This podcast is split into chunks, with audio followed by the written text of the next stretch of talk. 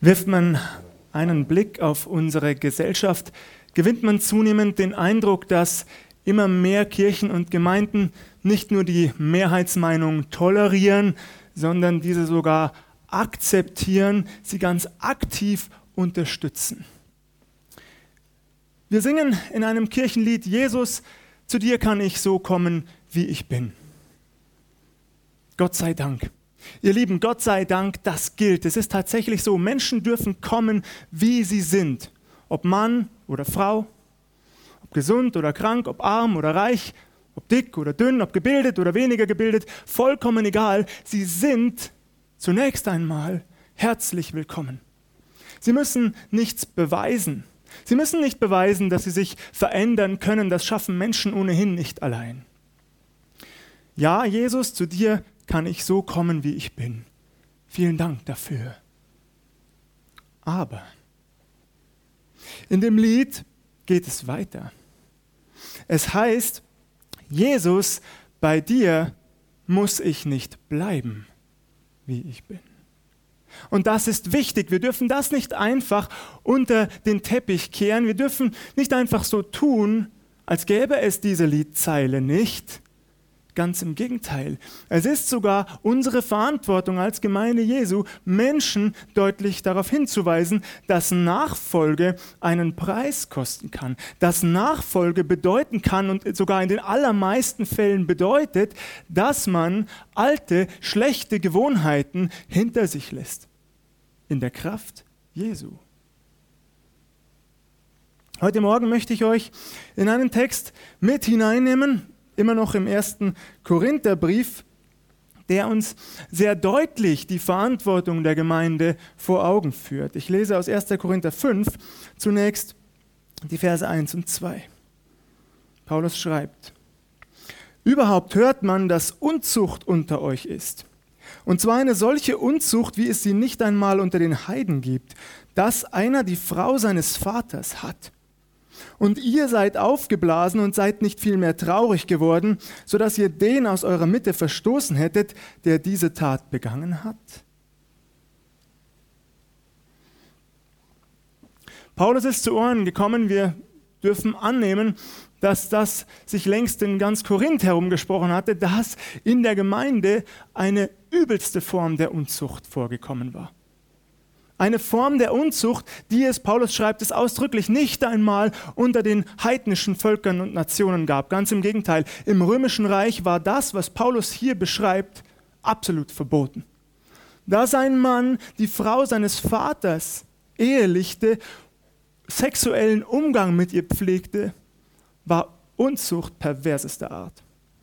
Paulus bemängelt das nicht nur, er stellt sich ganz, ganz deutlich dagegen. Wir dürfen annehmen, dass es nicht die eigene Mutter war. Sonst hätte Paulus das sehr deutlich zum Ausdruck gebracht. Es handelt sich hier also sehr wahrscheinlich um die Stiefmutter, das macht es aber nicht besser. Wir dürfen weiterhin annehmen, dass die Frau selbst keine Nachfolgerin Jesu war, sonst hätte Paulus auch das sehr deutlich angesprochen und sowohl den Mann als auch die Frau genannt als Mitglieder der Gemeinde. Das ist aber nicht der Fall. Das heißt, sie war vermutlich eine Heidin, eine Ungläubige. Aber auch das macht es natürlich nicht besser. Ob der Vater dieses Gemeindemitglieds bereits verstorben war oder nicht, das wissen wir nicht. Aber selbst wenn er verstorben gewesen wäre, es bleibt Unzucht. Was Paulus darüber hinaus traurig macht, vielleicht sogar wütend, ist, dass die Gemeinde das einfach toleriert. Möglicherweise sogar akzeptiert. Sie duldet es nicht nur, sie heißt es sogar gut. Vielleicht hat sie es sogar aktiv unterstützt. Das erfahren wir nicht, das bleibt Spekulation. Aber sie hat es zumindest geduldet, das steht hier ganz deutlich. Sie sind nicht traurig über dieses Verhalten geworden. Sie waren aufgeblasen, sie waren stolz, sie rühmten sich womöglich, das kommt später noch, einer unglaublichen Freiheit, die sie meinten, in und durch Jesus Christus zu haben. Denn ich, der ich zwar nicht leiblich bei euch bin, doch mit dem Geist, habe schon, als wäre ich bei euch, den verurteilt, der solches getan hat. Wenn ihr im Namen unseres Herrn Jesus versammelt seid und mein Geist mit der Kraft unseres Herrn Jesus bei euch ist, sollt ihr diesen Menschen dem Satan übergeben zum Verderben des Fleisches, auf dass sein Geist gerettet werde am Tage des Herrn. Schon unser Herr Jesus Christus gibt uns im Matthäusevangelium Kapitel 18 ab Vers 15 eine ganz klare Anweisung, wie wir uns eigentlich zu verhalten haben. Er spricht dort zu den zwölf Aposteln, zu seinen Jüngern. Man könnte also in den Text durchaus hineinlegen, dass das die Aufgabe der, ich sage es einmal so, besonders Berufenen ist. Ich glaube aber, dass die ganze Gemeinde in einer gewissen Verantwortung steht, was es heißt, auf Geschwister zuzugehen, die sich versündigt haben, die dauerhaft in Sünde leben. Bei Jesus heißt es, wenn dein Bruder sündigt, dann geh zu ihm, erst einmal alleine. Such das Vier-Augen-Gespräch mit ihm. Weise ihn auf seinen Lebenswandel hin. Sage ihm deutlich, dass sein Lebensstil dem Wort Gottes entgegensteht. Wenn er darauf reagiert, so hast du deinen Bruder zurückgewonnen. Wenn nicht, geh noch einmal hin, nimm noch einen oder zwei weitere Zeugen mit dir, weise ihn noch einmal darauf hin. Wenn er reagiert, wunderbar, so hast du deinen Bruder zurückgewonnen. Falls nicht, ist es Angelegenheit der ganzen Gemeinde, dieses Gemeindemitglied, so wie Paulus es dann auch schreibt, aus der Gemeinde auszuschließen. Das Vorgehen, wie unser Herr Jesus es im Matthäus-Evangelium beschreibt, war hier in Korinth gar nicht mehr möglich. Die ganze Gemeinde hatte ja längst dieses Verhalten toleriert. Also ist sie auch jetzt sofort gemeinschaftlich in der Pflicht, endlich das Urteil zu vollstrecken. Das Urteil, das Paulus längst gefällt hat. Er konnte nicht selber in Korinth anwesend sein, aber er war es durch die Kraft des Geistes Gottes, für den es keine räumlichen, keine zeitlichen Beschränkungen gibt. Paulus lässt die Gemeinde wissen, wenn ihr euch das nächste Mal versammelt, dann werde, euch, werde ich durch die Kraft unseres Herrn Jesus bei euch sein und dann habt ihr die Pflicht und die Verantwortung, dieses Gemeindemitglied aus der Gemeinde auszuschließen, es dem Satan zu übergeben also sozusagen zurückzustoßen in die Welt hinein, in den Herrschaftsbereich des Satans. Vielleicht denkt der ein oder andere von euch, so wie ich, beim Lesen dieser Verse an das Buch Hiob. Was geschieht da in den ersten Kapiteln? bekommt der Satan von Gott selbst die Erlaubnis, Hand an Hiob zu legen. Nur eines darf er nicht tun, er darf ihm nicht sein Leben nehmen, aber alles andere darf er durchaus antasten und genau das geschieht auch. Zunächst einmal verliert Hiob seinen gesamten Besitz. Ein paar seiner Knechte kommen um, wenn ich das richtig im Kopf habe. Am Ende die Söhne, die Töchter. Hiob wird schwer krank. Er sitzt im Staub auf dem Boden. Seine Frau kommt zu ihm und sagt, sage dich von Gott los und stirb. So steht es am Ende um Hiob. Und genau so kann es auch sein, in dem Fall, in dem, den Paulus hier beschreibt, wenn ein Gemeindemitglied zurückgestoßen wird in die Welt und so wieder unter den Machtbereich des Satans gerät, dann hat er, man könnte es so formulieren, freie Hand. Er kann dieses Gemeindemitglied schlagen, finanziellen, materiellen Verlust zufügen, körperlichen Schaden. Aber, und auch das ist wichtig, Paulus nennt das Ziel. Es gibt ein sehr deutliches Ziel, das diese Form der Gemeindezucht, wie man das ja nennt, hat. Das Ziel ist also nicht, dass dieser Mann endgültig aus der Gemeinde ausgeschlossen ist, dass er nie wieder zurückkehren darf, dass er endgültig verloren ist. Ganz im Gegenteil, das Ziel ist, dass er durch dieses Handeln zur Besinnung kommt. Dass er seinen Fehler doch noch erkennt. Dass er seinen Lebenswandel, seinen verkehrten Lebenswandel doch noch hinter sich lässt dass er Buße tut, dass er auf den Weg Gottes zurückkehrt und so wieder in die Gemeinde aufgenommen werden kann. Paulus schreibt es ja sehr deutlich, er soll gerettet werden am Tage des Herrn. Das ist der Sinn, das ist das Ziel. Es ist nicht gut, wessen ihr euch rühmt. Wisst ihr nicht, dass ein wenig Sauerteig den ganzen Teig durchsäuert? Darum schafft den alten Sauerteig weg, auf dass ihr ein neuer Teig seid, wie ihr ja ungesäuert seid. Es ist nicht gut, wessen ihr euch rühmt. Manche Ausleger verweisen bei diesem Satz auf 1. Korinther 6, Vers 12. Dort heißt es, alles ist mir erlaubt, aber nicht alles dient zum Guten. Alles ist mir erlaubt, aber nichts soll Macht über mich haben. Es könnte also durchaus sein, dass sich die Korinther, die Gemeinde dort, genau dieser vermeintlichen Freiheit rühmte. Alles ist mir erlaubt. Ich bin neu gemacht in Jesus, er stellt mich auf einen weiten Raum. Doch Paulus schränkt es ein, Gott sei Dank. Nicht alles dient zum Guten und nichts soll mich gefangen nehmen, nichts soll Macht über mich haben. Ja, ihr Lieben, unser Gott, er stellt uns auf einen weiten Raum, gelobt sei er dafür. Er gibt uns viel Freiheit für unser Leben. Er gibt uns die Freiheit, vieles selbst zu entscheiden. Wir haben die Wahl. Welchen Beruf wollen wir ergreifen? Welchen Ehepartner? So vieles dürfen wir entscheiden. Aber wir dürfen dabei bitte nicht übersehen, dass unser Gott gute Grenzen setzt dass er diesen weiten Raum durchaus begrenzt durch seine guten, wertvollen Gesetze und Gebote, die er gibt. Das tut er nicht, um uns den Spaß zu rauben. Unser Gott ist kein Spielverderber, der uns unnötig einschränken möchte. Er gibt seine Gebote, seine Gesetze, weil er uns vor geistlichem Schaden bewahren will. Weil er genau weiß, wie es in dieser Welt zugeht wie es in dieser Welt zugeht, wenn man sich nicht an Gottes Gebot halten möchte. Deswegen begrenzt er in gewisser Weise unsere Freiheit uns zum Wohl. Die Korinther hatten das offensichtlich übersehen. Alles ist mir erlaubt. Und in dieser freizügigen Haltung überschritten sie Grenzen. Sehr drastisch, sehr pervers, wie Paulus es ja hier auch schildert.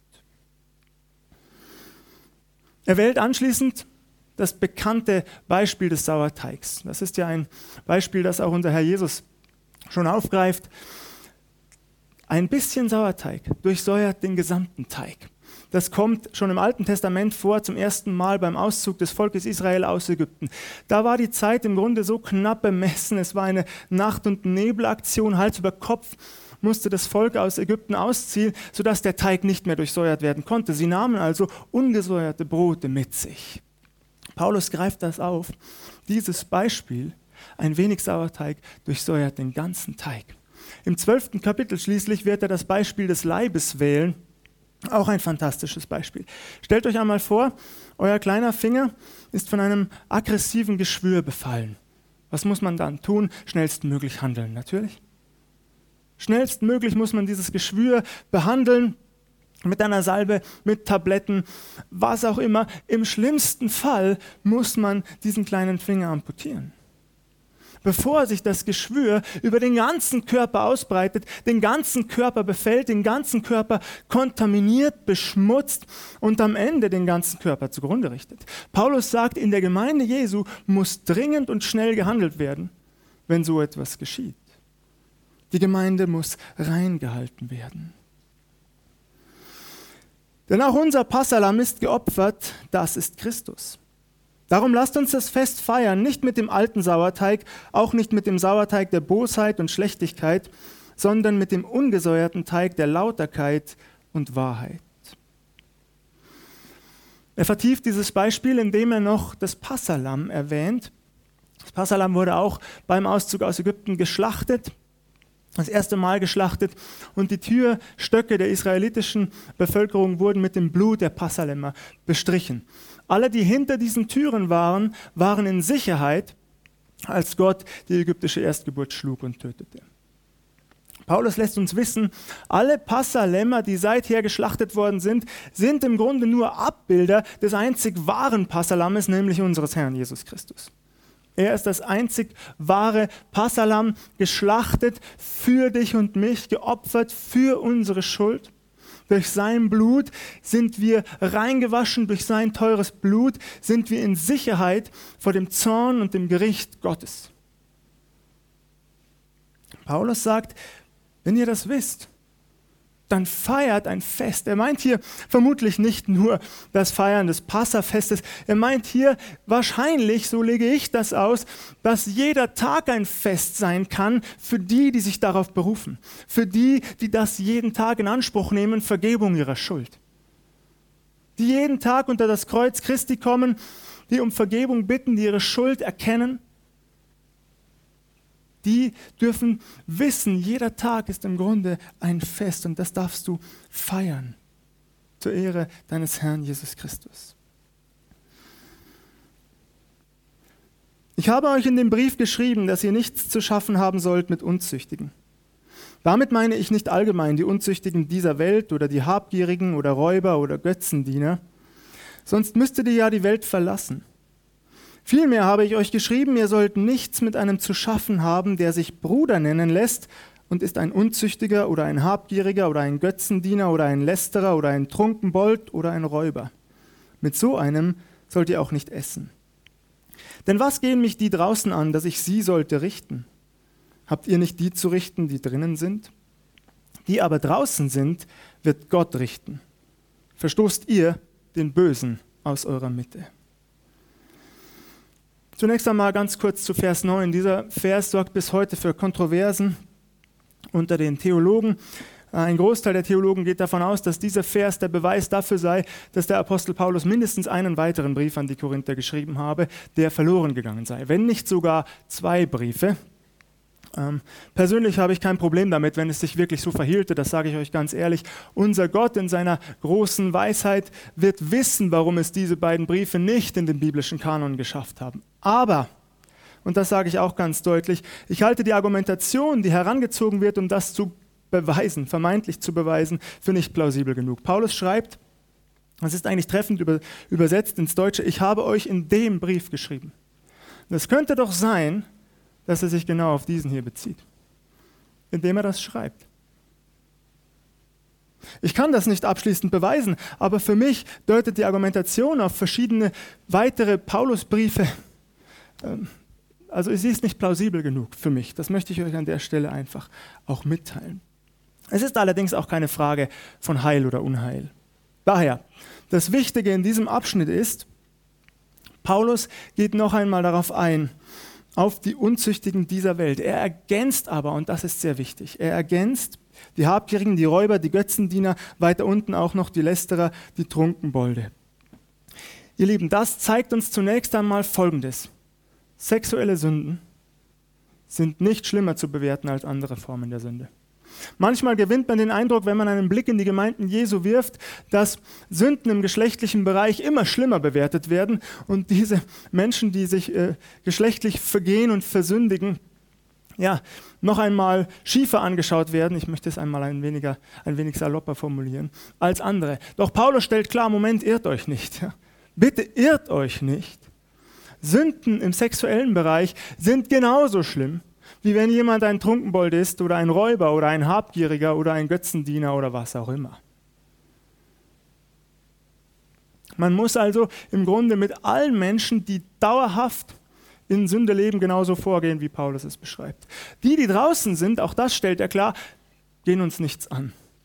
Er sagt sogar, wir werden in dieser Welt immer mit Menschen dieser Art konfrontiert werden. Ansonsten müssten wir uns aus dieser Welt verabschieden. Das sollen wir aber nicht, das schreibt er im neunten Kapitel, weil wir sonst die Menschen überhaupt nicht mehr für Jesus Christus erreichen könnten. Wir könnten sie überhaupt nicht mehr einladen zu ihm. Wir könnten ihnen gar nicht mehr erzählen von seiner großen Gnade und der Möglichkeit eines Neuanfangs. Wir sollen in der Gemeinde beginnen, indem wir darauf achten, wer einen falschen Lebenswandel pflegt und dagegen auch vorgehen, damit die Geschwister am Tag des Gerichts gerettet werden. Ihr Lieben, ich habe mich beim Lesen dieses Kapitels mehrfach gefragt, wo habe ich das versäumt? Wo haben wir das vielleicht als Gemeinde versäumt in den vergangenen Jahren? Wo wissen wir vielleicht von Geschwistern, die einen falschen Lebenswandel pflegen und haben sie nicht liebevoll, respektvoll darauf hingewiesen, haben nicht das Gespräch mit ihnen gesucht, haben das geduldet, obwohl wir dagegen hätten vorgehen sollen. Ich betone noch einmal, weil das sehr wichtig ist. Es geht Paulus nicht darum, dass wir ab sofort damit beginnen, aufeinander mit dem Finger zu zeigen und uns für jede ich sage es salopp, noch so banale Sünde anzuklagen und zu diffamieren. Das ist nicht die Absicht des Paulus. Jede Sünde, die wir ehrlichen Herzens bekennen, die ist vergeben bei Gott. 1. Johannes 1, Vers 9. Wenn wir aber unsere Sünden bekennen, so ist er treu und gerecht und reinigt uns von aller Sünde.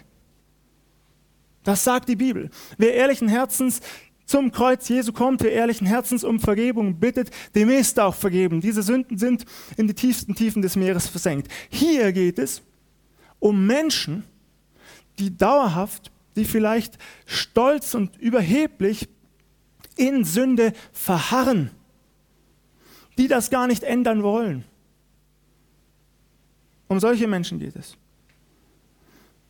Und das gibt es ja auch bis heute in Gemeinden, nicht wahr?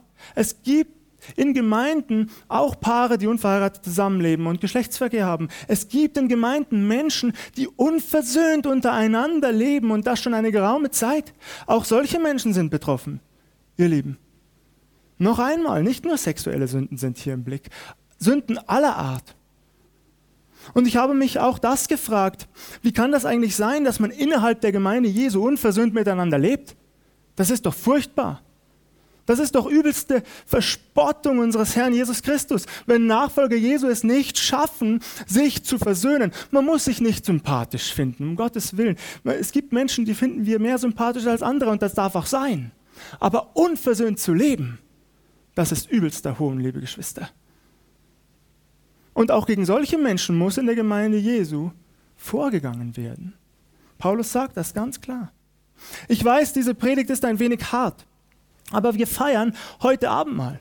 Woran erinnern wir uns? Wir erinnern uns an den Preis, den unser Herr Jesus gezahlt hat für dich und mich.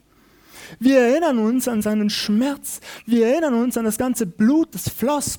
Wir erinnern uns an seinen gegeißelten Körper, die Rückseite zerschlagen, die Vorderseite zerschlagen. Wir erinnern uns an die Dornenkrone, die ihm tief in die Stirn gedrückt wurde für dich und für mich. Und er lädt uns ein, zu seinem Tisch zu kommen aber er bittet uns, dass wir das reinen Gewissens tun.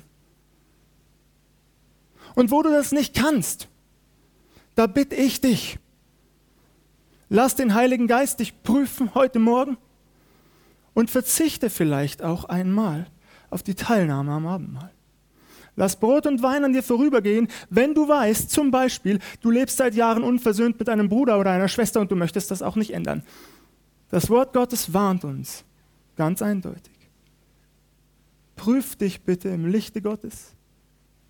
Grundsätzlich gilt aber, du bist eingeladen, wenn du ehrlichen Herzens um Vergebung bittest und wenn du Jesus bittest, dass er dein Leben verändern soll. Gerade auch die Bereiche, die du selbst nicht schaffst. Leg sie ihm hin und erwarte Großes von seiner Gnade, von seiner Kraft, von seiner Macht auch in deinem Leben. Gelobt sei Gott. Amen.